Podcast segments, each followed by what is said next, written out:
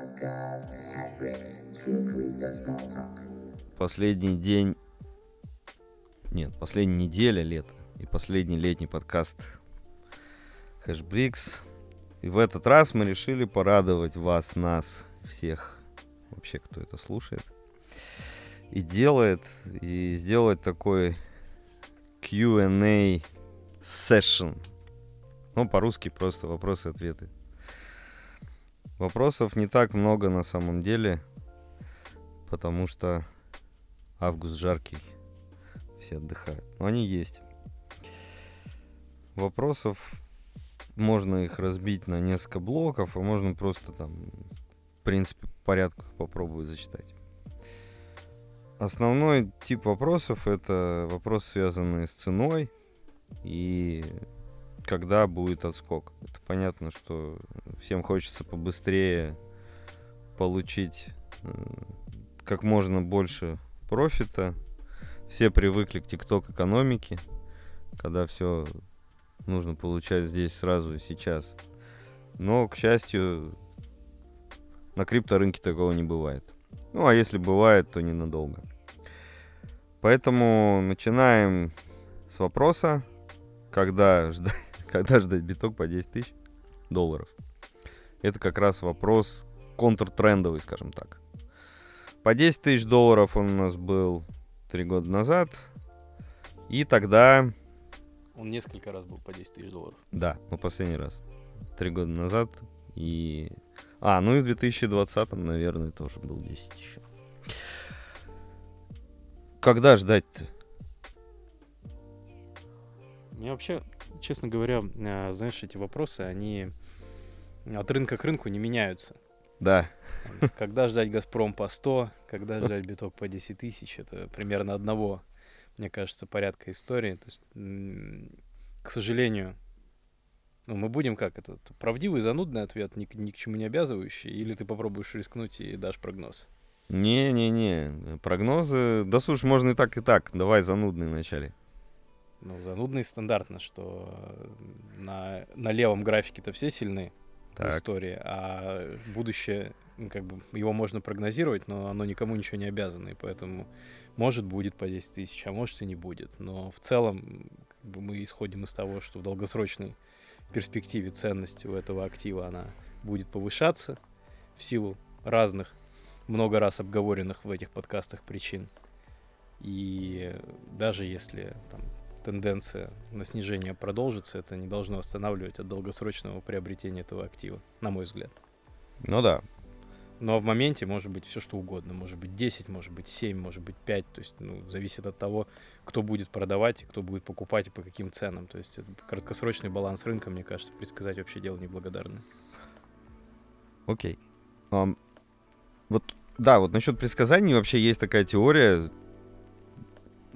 по-моему, это применяется особенно в курсах валют.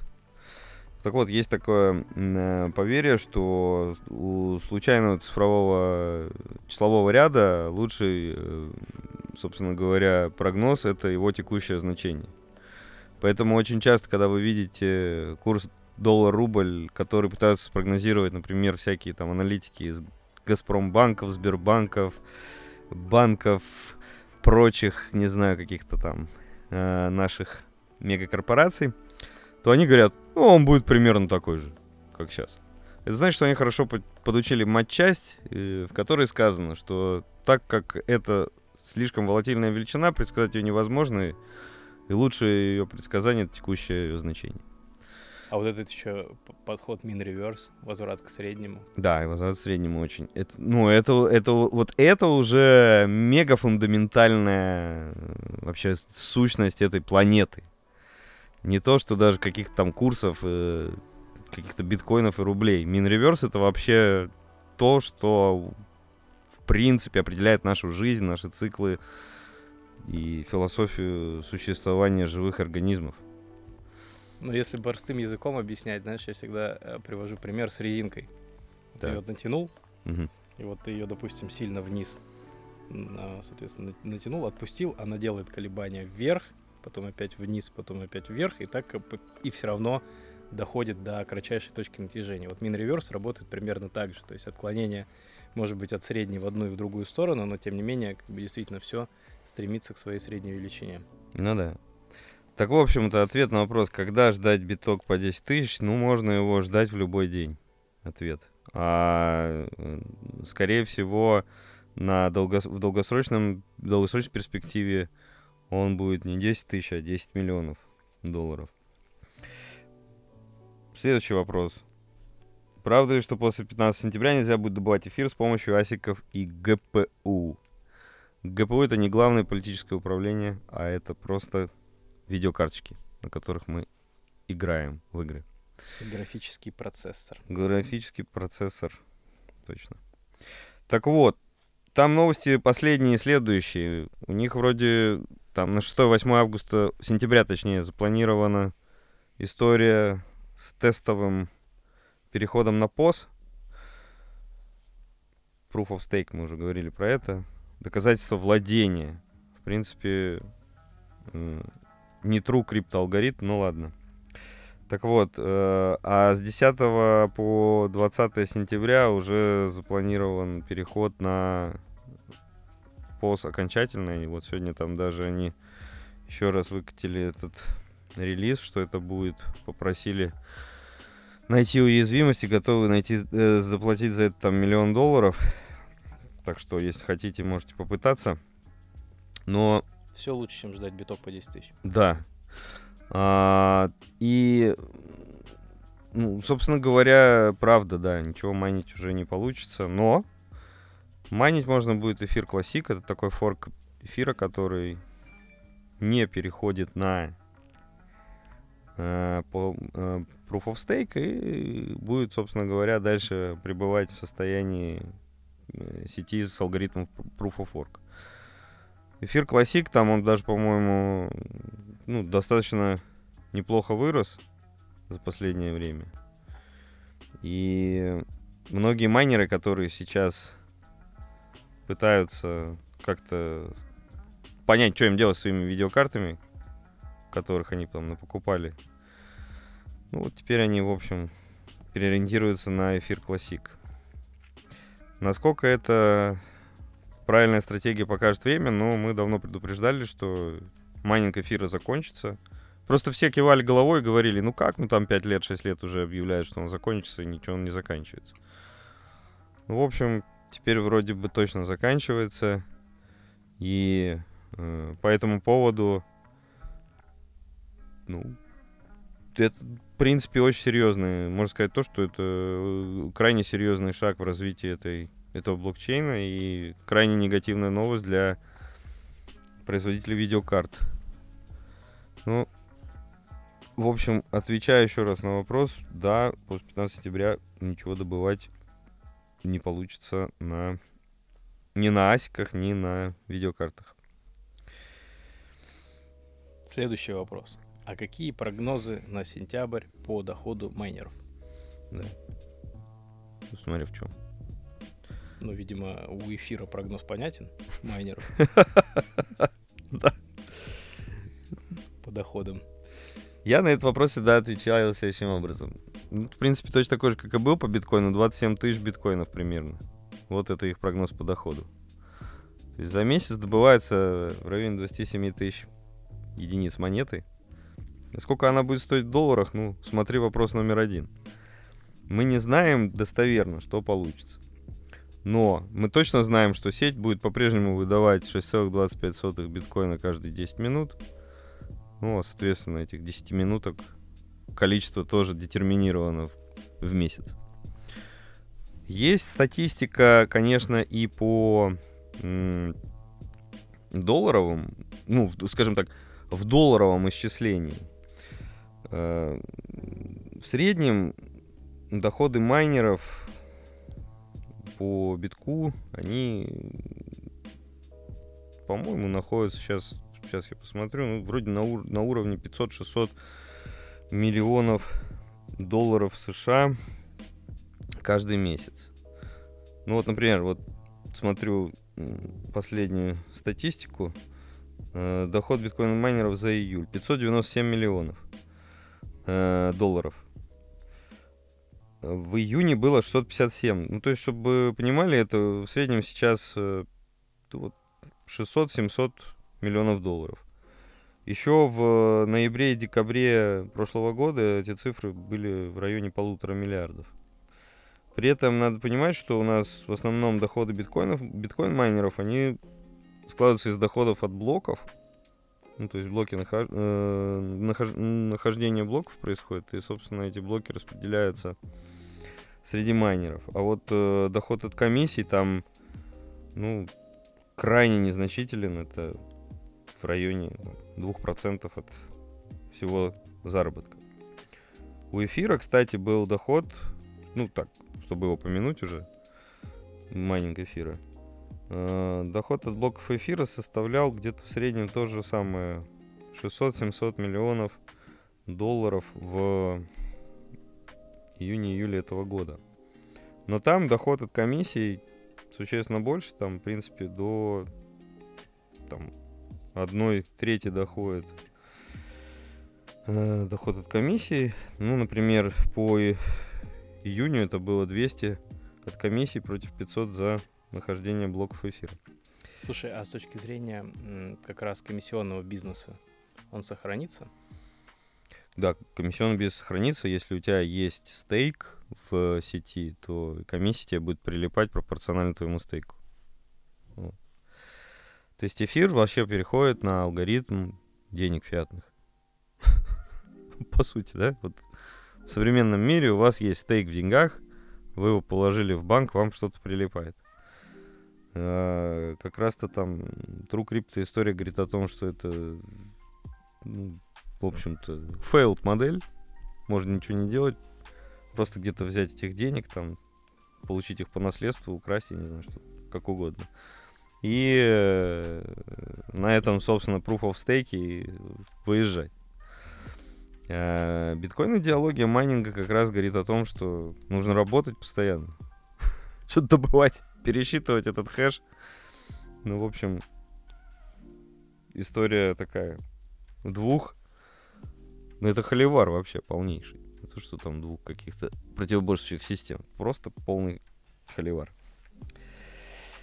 А, поэтому прогнозы на сентябрь, они те же самые, что и были на август. На август. За вычетом майнинга эфира. Да, за вычетом майнинга эфира. Ну, 27 тысяч биткоинов вынь да положь. А как они распределятся, уже будет зависеть от того, какая мощность у каждого майнера есть. А... Следующий вопрос. Давай. А, проведите, пожалуйста, сравнительный анализ приложений кошельков криптовалют по ряду критериев, допустим, удобство, безопасность, стоимость и охват. Выберите 5 самых лучших, на ваш взгляд, приложений. Приложений. Ну, приложение это значит... Э... Аппаратное хранение на телефоне? Ну да. Приложение это не холодка, это горячее хранение. Горячее. Ну, то есть просто приложение, аплет то, что мы юзаем каждый день или не каждый. Ну, в общем, я здесь считаю, что на первом месте это э, не является рекламой, увы. На первом месте приложение SafePal. Очень классное приложение, которое позволяет э, делать свопы в, в том числе в, бит, в биткоине. Э, и выглядит э, достойно и без лишней шелухи, в общем, позволяет делать операции. Оно не перегружено бесконечными э, стейками, фармингом и так далее. Это вот просто приложение для хранения и для э, свопа. Ну, то есть для обмена. Бинансовая разработка? Это ребят, которых поддерживает Binance. Вот. Но они являются формально независимым стартапом. Ну, уже это не стартап, а по сути рабочая компания. А, на втором месте, наверное, Trust Wallet. Это всем известное приложение здесь, э, в России. Оно очень популярно. Это, кстати, тоже проект Binance. А, очень удобное, бесконечно популярное Поэтому на втором месте. А, вот дальше-то на самом деле с, со следующими тремя вариантами это больше, наверное, приложение бирж. То есть, э, как ни странно, даже вот ну, небольшие команды, которые берут за проекты, они все равно не могут побороть по удобству вот эти вот аплиты от бирж. Я бы назвал, наверное, Huobi и Binance на третьем и четвертом месте, соответственно, по э, такому user experience, в общем, по простоте использования. У, этих кошельков очень хороший функционал в плане того, что вы можете там делать разнообразные э, уже действия. Это не только свопы, как в Трасте и в SafePal, но еще и вот как раз вот эти вот все истории, связанные с фармингом, стейкингом, там, NFT, DeFi прочие Справедливости ради же в SafePal реализован механизм суперапа, да, то есть там да. есть внутри э, как бы магазин приложений, связанных, соответственно, так или иначе с криптой. И там вся функциональность, о которой ты говоришь, она реализуется просто через поп-ап меню. Можно вызвать да. там биржу Binance, можно... Да. Вы можете там Binance подрубить свой счет и юзать его через SafePal. Да, поэтому в этом смысле как бы просто механизм другой, да, они как бы сделали это, по сути, магазин приложений внутри приложений. Да. Вот. А что скажешь про MetaMask, например? Да, MetaMask это вообще э, отличная разработка. Э, именно те, тем удобно, что это по сути является плагином. То есть основной способ использования MetaMask это плагин к Chrome. Это как бы в общем, специальная программа, которая в вашем браузере позволяет очень легко использовать ее функции. И, в принципе, постоянно находится под рукой. Слушай, ну MetaMask еще, мне кажется, популярен среди тех, кто балуется NFT. NFT и стейкингом, фармингом э, очень популярно, да. Просто его не озвучил? Да, согласен. MetaMask поставим на пятое место. И, собственно говоря, вопрос про топ-5, наверное, можно считать закрытым. Слушай, по поводу хочется... Давай немножко про безопасность поговорим uh-huh. в этом ключе. Ну, понятно, что когда ты что-то вводишь в телефоне, да, наверное, приложение может быть сколь угодно безопасным, но если у тебя, в принципе, на телефоне стоят программы фишинга и отслеживания, то вся эта безопасность, она раз, как бы разбивается про, по типу угрозы, которая называется man in the middle. Uh-huh. То есть это типы м, кибернетических угроз, где, по сути, между тобой, как э, твоими пальцами, сосисками, которыми ты вводишь, и получателем этих данных делается некоторая прослойка, да, в виде там вредоносного кода. Это может быть там запущенная программа, какой-то фишинговый uh-huh. инструмент. И вот, в принципе, ни одно из этих же приложений, оно вот от этих угроз как бы застраховать в принципе не способно. То есть за чистоту своего устройства, по большому счету, ты должен ответить сам. Ну, согласен. Цифровая гигиена должна быть определенная, чтобы вот. использовать все из этих приложений. И когда вот говорят про то, что, там, например, одно там более безопасно, одно менее безопасно, мне кажется, что ну, это все-таки угроза там второго порядка. Сломать например, а, сам там исходный код приложения, залезть в него, если компания в это инвестирует там миллионы долларов, сложнее, чем просто сломать конкретное устройство конкретного пользователя uh-huh. и перехватить всю информацию, которую он вводит с клавиатуры.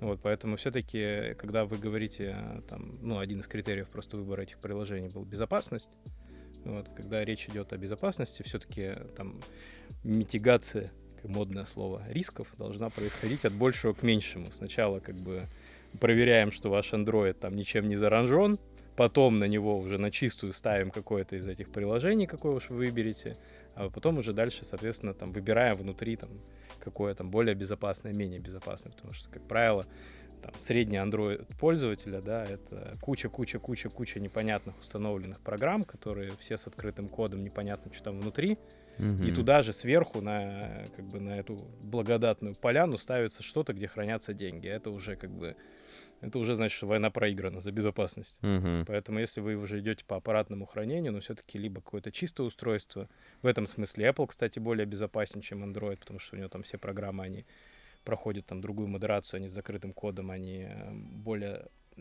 жестко относятся к э, тому, что может позволять делать устанавливаемое приложение. Там нет APK шников всяких, ну и так далее. APK шники это что?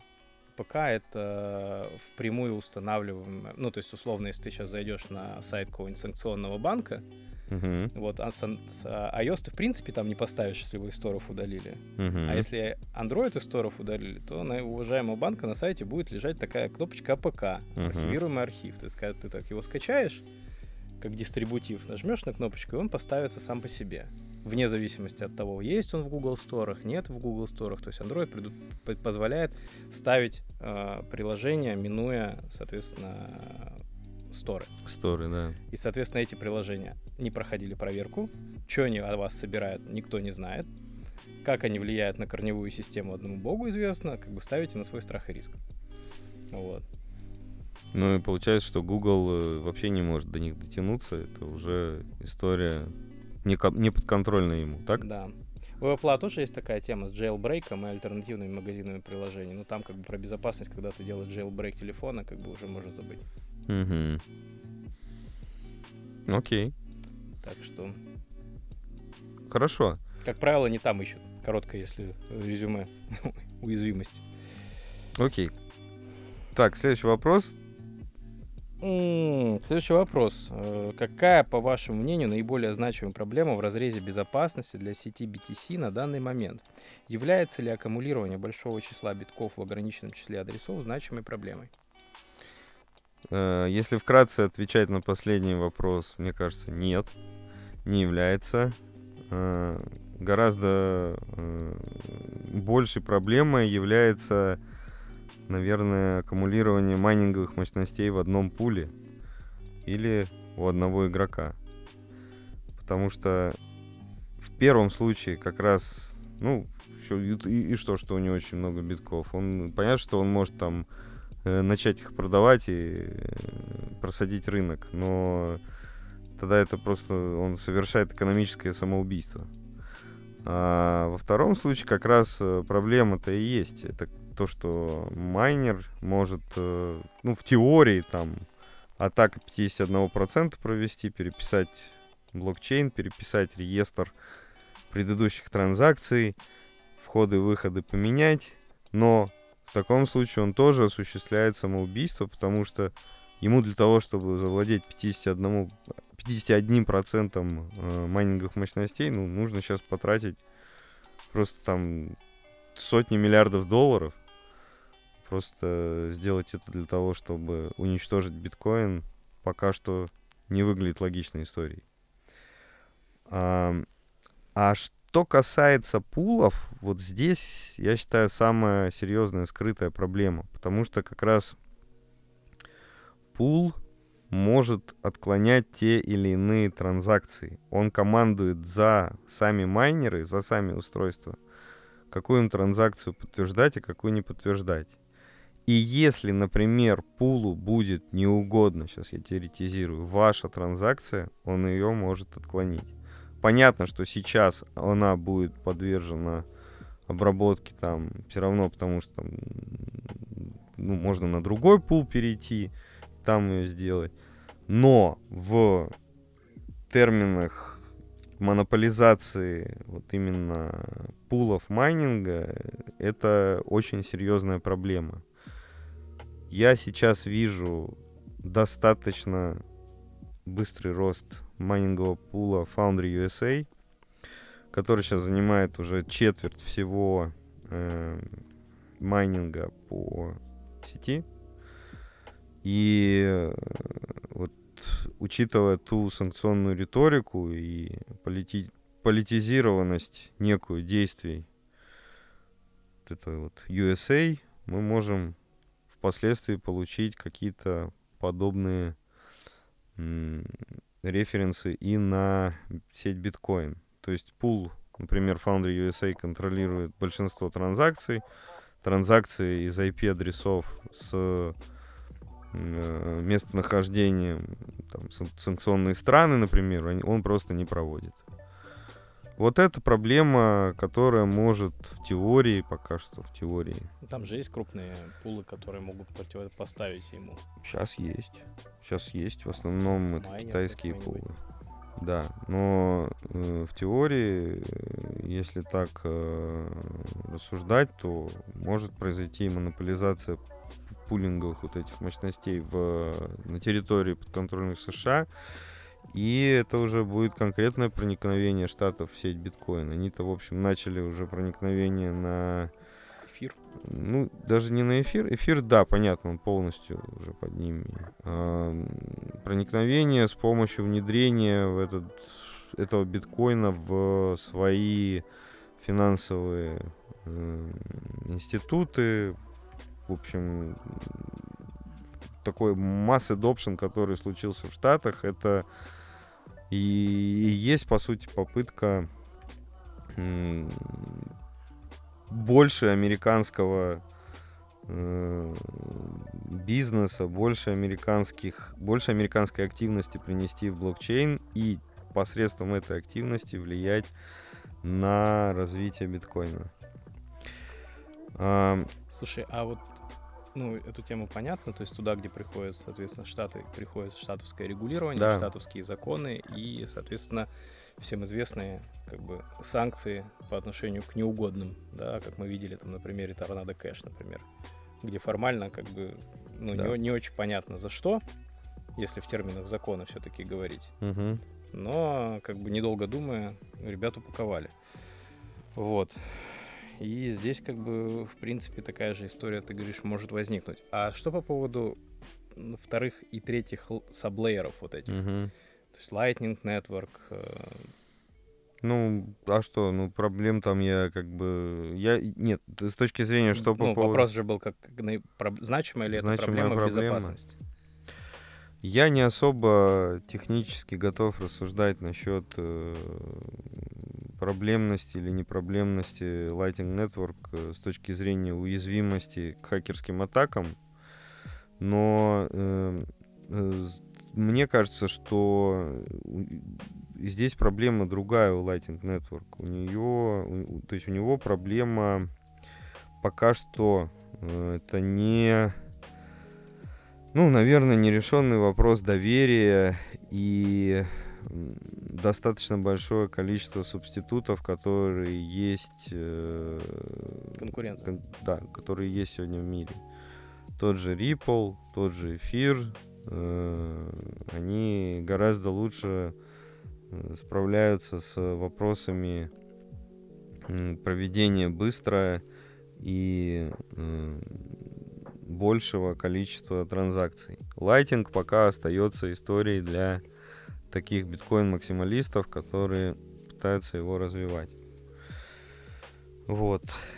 Ну и пока там не очень большой объем блока заблоченных биткоинов, которые поддерживают Lightning ноды. По-моему, 4,5 тысячи что-то там было. Да, там было какое-то небольшое количество. Но они да. же постоянно там перегружаются в основную сеть, подгружаются вновь. Mm. Ну, вот. это такая плавающая величина, поэтому никто там, конечно, много постоянно не хранит. Да, и еще, кстати, вот очень такая как бы проблема, ну не проблема, а фактически произошедшее сращивание биткоина и американского фондового рынка.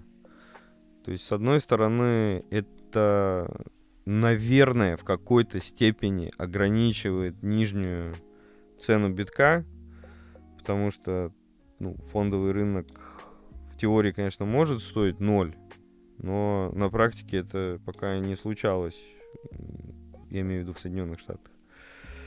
А с другой стороны, это не позволяет, эм, скажем так, иметь актив, который ну, обладает свойствами компенсации вашего там актива, ну, компенсации фондового рынка, да, то есть если раньше биткоин выполнял какой-то степени такую роль, то сейчас он падает и растет вместе с фондовым рынком. Там коэффициент корреляции находится на максимально исторических значениях э, уже достаточно давно. Это тоже один из э, выводов, одно из последствий, которое у нас есть ввиду того, что Штаты начали вот эту вот mass adoption на уровне институтов у себя внутри.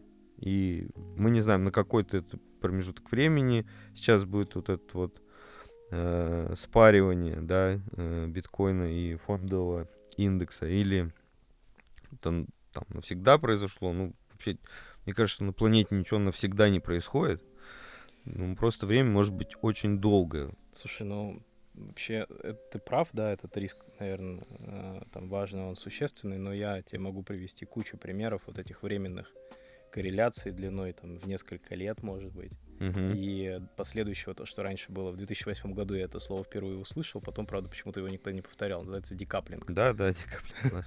Вот, это когда корреляция разрушается и идет отрыв там от базового актива. Uh-huh. Ну, примеров таких масса. Там рубль к стоимости нефти, uh-huh. а, акции сырьевых экспортеров к стоимости нефти российских. Тоже одно время там, знаешь, можно было внутри дня торговать нефть вверх, там все сырьевики вверх, нефть вниз, там сырьевики вниз. А сейчас посмотри, например, да, и ну, да. тоже эти корреляции, они создаются и разрушаются. То есть все равно, знаешь, мне кажется, именно опять, если мы говорим про долгосрок, а мы такой, знаешь, мне кажется, единственный инвестиционный подкаст в мире спекулятивных подкастов про крипту. Вот, это как бы наша ниша, все три человека, все наши три фолловера, они с нами. О, да. Мы всех знаем. А, и говорить, если в долгосроке, то надо понимать, что важна все-таки экономическая природа актива. Да, то есть если экономическая природа актива, она разная, то рано или поздно эта корреляция уйдет. Mm-hmm. А все-таки фонда и крипта, она вот особенно биток, да, она имеет разную природу. Mm-hmm. В одном случае, например, если мы говорим про NASDAQ, там все-таки это капитализация компаний, да, и у них это игра там с ненулевой суммой, как минимум туда приходят дивиденды, Э, да, там рынок там прирастает, там одни компании исчезают, другие приходят, да, сейчас yeah. эра там условно была FAANG ов, да, там больших технологических компаний, сейчас там роль их э, там будет отходить, наверное, на второй план, будет приходить что-то другое.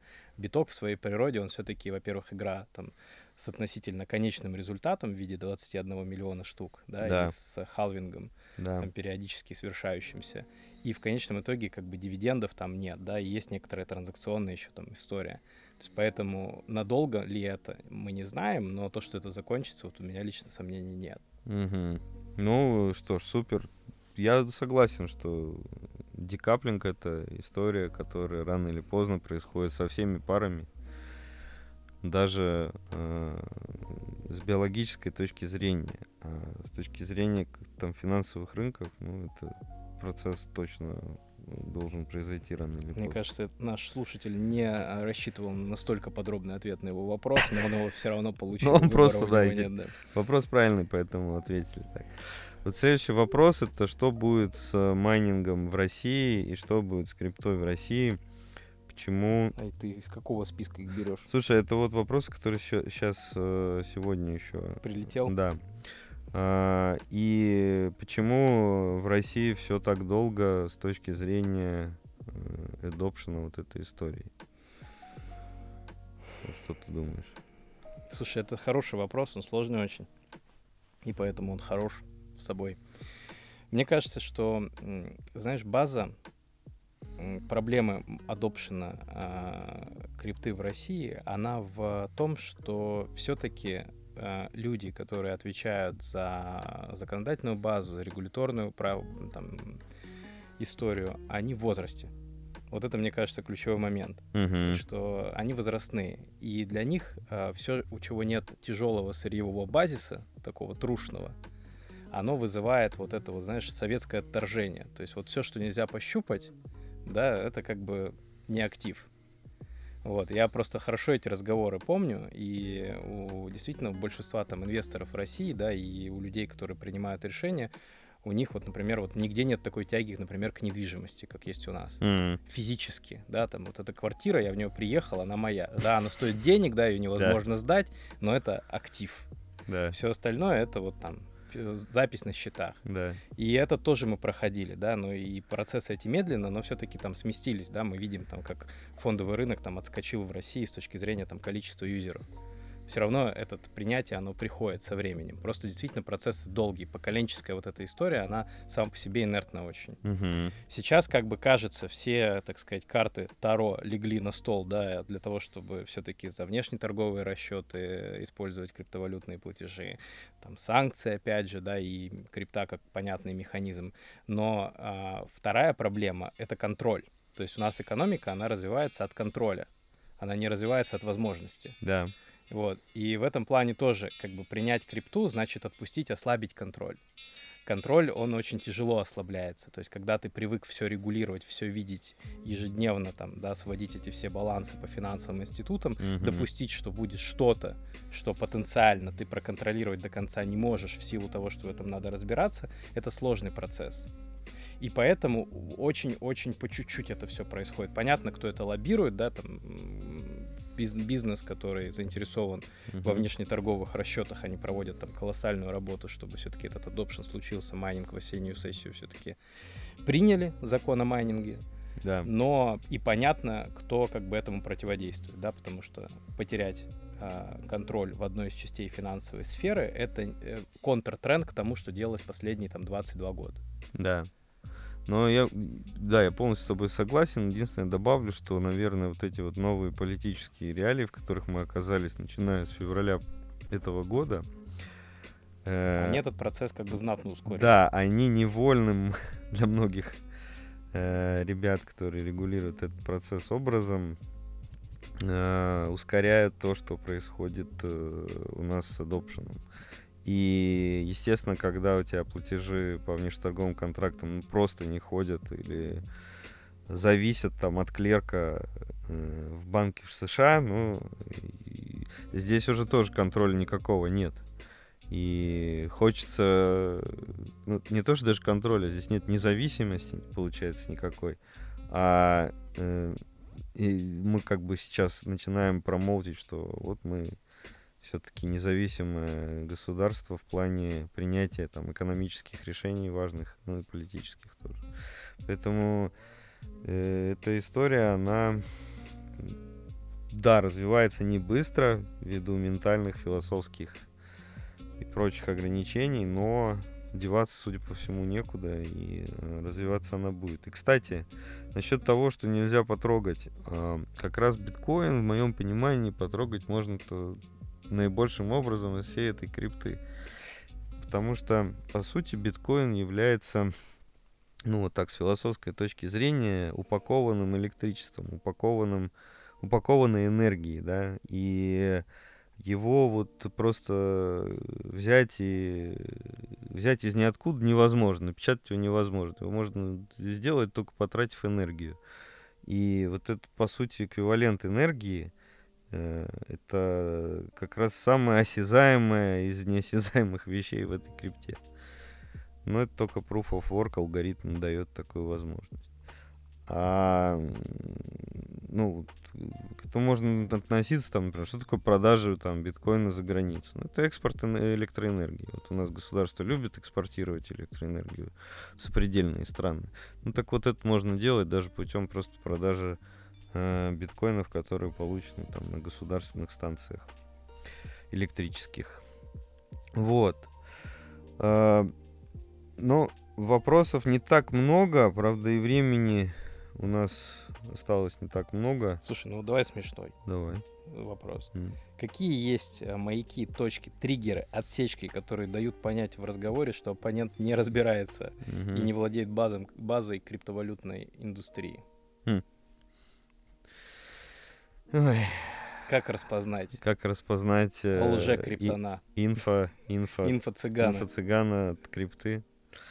Но э, здесь ответ э, очень простой. Человек, э, ну, то есть это, как правило, люди, которые э, зациклены на том, сколько он стоит, этот биткоин, который они вам предлагают. И второе, это те объемы биткоинов, которые они предлагают э, поменять, э, купить, э, знают, у кого это есть. Э, там, там, у меня у знакомых там 2 миллиона биткоина, например, так это звучит, да. Вот это точно э, ребята, которые хотят произвести впечатление, но вряд ли располагают э, знанием насчет того, как устроен рынок даже. Я уже не говорю про технологию. Кстати, те, кто на рынке работают, ну, им пофиг, как правило, на эту технологию. Я имею в виду там вот этот арбитраж и так далее, да, кто сейчас распространен. Но это может быть и неплохо. Мне, знаешь, мне всегда, а, ну, как я, по крайней мере, да, там пытаюсь распознать инфо-цыган. Если речь идет про какую-то доходность, да, да, да, да. Ее обещание, да. а, би- битье себя пяткой в грудь о том, что она случится, да, да. и какое-то такое более, знаешь, э, какое-то очень уверенное утверждение о том, что произойдет в будущем, да. то это все, это для меня это инфо-цыган. Да, да, согласен. Вот это поэтому, важно. когда говорят о том, что я знаю, как гарантированно там на крипте поднять там что-то, ну, подними э, сначала себя, да. да, потом, как бы, знаешь, как это, надень маску сначала на себя, потом уже на ребенка, как бы. Когда последовательность нарушается, значит, что... Да-да-да. Что-то не так. Вот. И все-таки цели и задачи, да, то есть я всегда, когда с людьми там разговариваю, да там не применительно к крипте, мне всегда хочется понять, э, зачем он со мной разговаривает. Ну, uh-huh. какая конечная цель. Uh-huh. Вот если денег взять, ну, значит, скорее всего, как бы ничего хорошего. Uh-huh.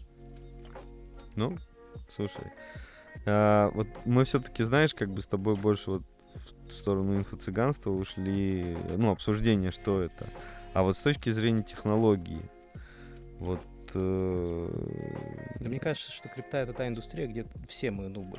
Ну, то есть все мы... Все мы плохо разбираемся плохо именно в технологии, да? да? Ну, то есть правда в том, что до конца ее, мне кажется, понимает только Виталик Бутерин и Сатоши Накамото, и то не факт. Вот. А, возможно, не до конца.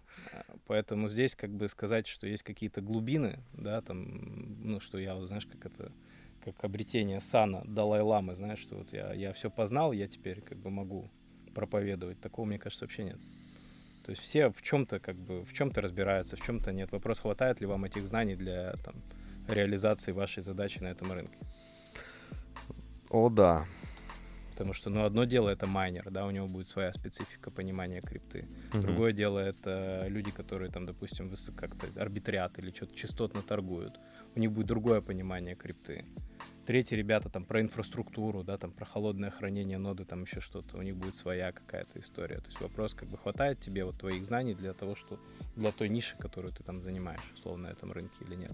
Так, чтобы там кто-то в чем-то сильно глубоко во всех аспектах разбирался, таких пока я не встречал. Да, невозможно быть профессионалом в любой области, поэтому нужно ну, здесь концентрироваться в крипте на каких-то ее конкретных ну, на каких-то конкретных особенностях, да, либо вы про код, либо вы про добычу, либо вы про торговлю. Я, это, кстати, тоже нормальный бизнес. Можно и торговать криптой, и управлять портфелями. Э, но просто нужно уметь. Вот. Э, поэтому здесь э, желательно специализи... найти свою специализацию, и тогда ну и как обычно. Обретете успех. Остерегайтесь подделок. Да. Да, на этой ноте предлагаю закончить. Слушай, тут еще была история по поводу... Ну, это скорее просьба была, не вопрос, да? Это э, делать подкасты в виде обзора новостей. И в том числе немножечко зацепить, так сказать, рынок NFT. Слушай, ну делали мы...